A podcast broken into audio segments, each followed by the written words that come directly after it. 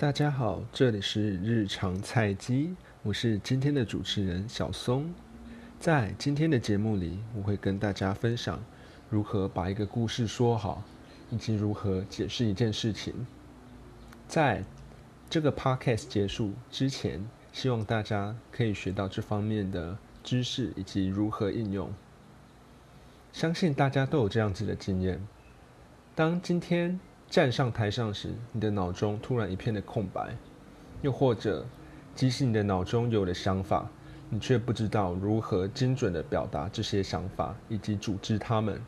使别人更好地理解你想表达的东西到底是什么。那我首先要谈的是如何把一件故事说好。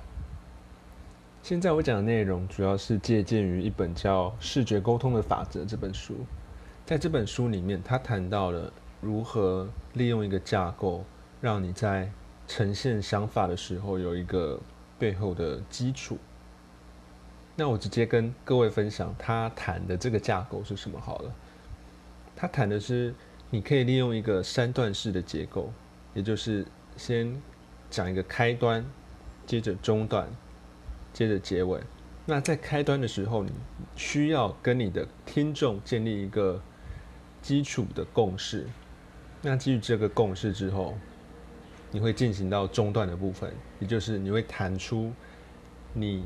在基于你之前谈的共识之后，你提出一个可能的想法，那你需要让你的观众从你和他建立起来的共识，然后让他们走到你提出来的想法，因为你需要弥补这个落差，让他们从。既有的想法，前往到他们需要改变的想法。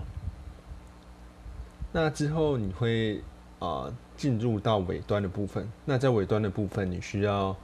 跟你的听众分享一个比较正面的想法，让他们愿意去采取这个行动。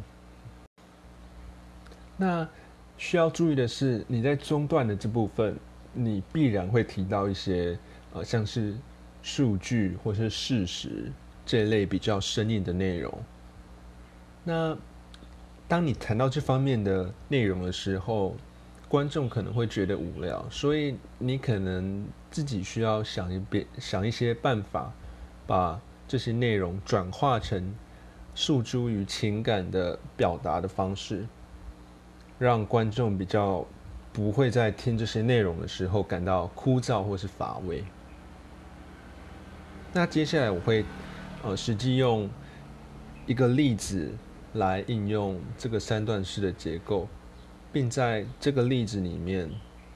穿插事实与情感，让各位呃大概了解一下这一套架构是如何在实际运行的。那现在我要举的例子是为什么应该要收听 Podcast 这件事。好，那我要开始了。我首先要建立一个共识。好，今天我要跟各位谈的是为什么要收听 Podcast 这件事。相信大家都有这样子的经验：当你去上班或是搭捷运的时候，你有一段通勤的时间，但是你却不知道你想要拿这一段通勤的时间来做什么。因此，你可能拿出手机看个 YouTube 的影片，或是点开手机上面的 App 开始玩个游戏。又或者你比较有上进心一点，你可能会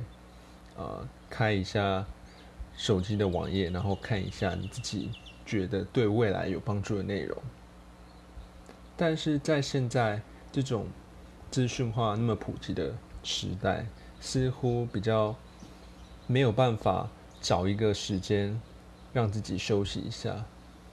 不论是让自己的眼睛休息，或是让自己的身心灵这方面都休息。因此，Podcast 提供了一个资讯流通的方式，但同时也可以让各位不必让眼睛处在忙碌的状态。那更重要的事情是。聆听 Podcast 可以让时间发挥出额外的价值。接下来我们要进行到中段的部分。那在中段这个部分，每一位讲者需要做的是，你必须在事实还有情感之间不断做穿插。那我举的例子是我自己的经验，然后我会觉得，我我会我会举说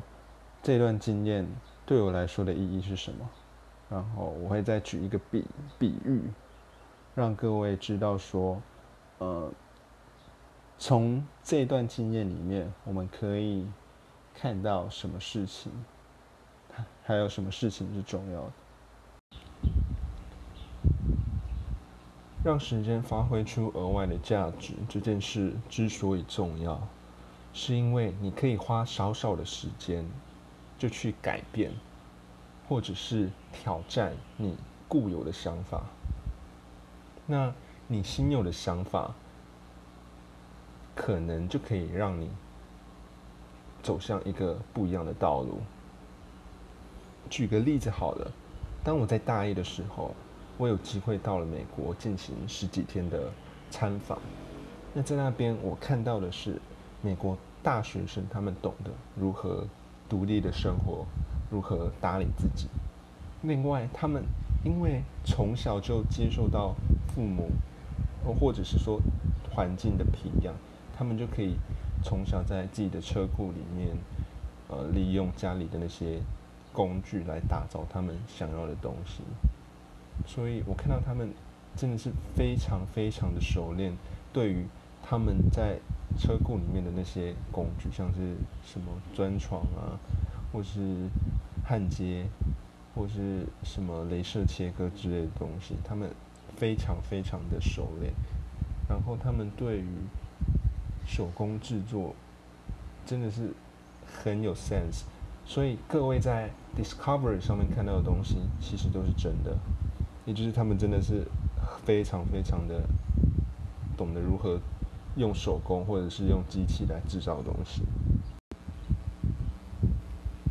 这段经历带给我的转变是，我只花了少少十几天的时间，我就认知到自己所拥有的不足。举个例子好了。我发现我自己在学校里面学的东西好像并不是那么的有用，至少在我想要创造出什么实用的东西的时候，我所接受到的教育并不能帮助我达到这个目的。还有，我也体会到，如果你拥有技术的话，你是可以用你的技术去挑战这个世界的。这两件事情，就是在这短短十几天之内所带给我的转变。我总觉得花少少的时间就可以改变一个人，这件事是非常有价值的。那这件事是基于你所经历到的东西，或者你所听闻到的事情。我觉得人就像一棵树。你除了有自己熟练的东西，也就是树干之外，还有你像旁边延伸的枝芽，这些枝芽让你吸收额外的养分，并且让自己成长茁壮。我觉得这个比喻告诉我们的是，你花了很多的时间在自己的专业之外，但是你可以花少少的时间去吸取不一样的东西，让。呃，你拥有的知识以及你拥有的一些背景资讯可以融合或交互参考。接下来我们要进行到结尾的这个部分。那在结尾的内容里面，讲者应该要提到的是如何让别人觉得你提供的内容是正向的，还有请求他们去做。你觉得他们应该要做的事，所以在接下来的内容里面，我会请听者实际付出行动去订阅呃已经有的 podcast，然后我也比较提供了一个呃正向的语气来请他们进行行动。而聆听 podcast 这件事情的重要性在于，它可以拓展你的枝芽，让 Podcast 的主持人在每一次的思想旅行中，带给各位不一样的体会或是思考。相信这些额外的催化剂，在每一位听者的生活中，可以带来一些小小的火花，或者说是改变。因此，我非常建议各位可以在 Podcast 平台上面找出自己想要听的内容，或者是自己平常没有接触过的内容，让这些内容成为自己思想上的养分。希望今天的分享可以帮助到各位。好，以上就是我试图利用开场、中段、结尾的这套模板，尝试说一个好的故事的示范。我知道可能讲的并不是那么的好，因为除了你掌握这个模板，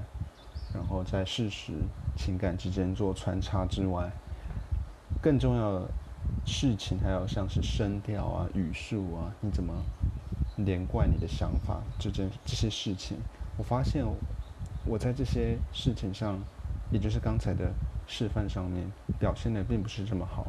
那没关系，因为我们是秉持着菜鸡的精神，所以如果有什么不好的地方，希望呃可以借由不断的练习，让我自己在说话或是说故事这方面的能力有所精进。那希望今天的那呃今天的内容各位会喜欢。那有什么不顺耳或是做的不好的地方，也请各位包涵。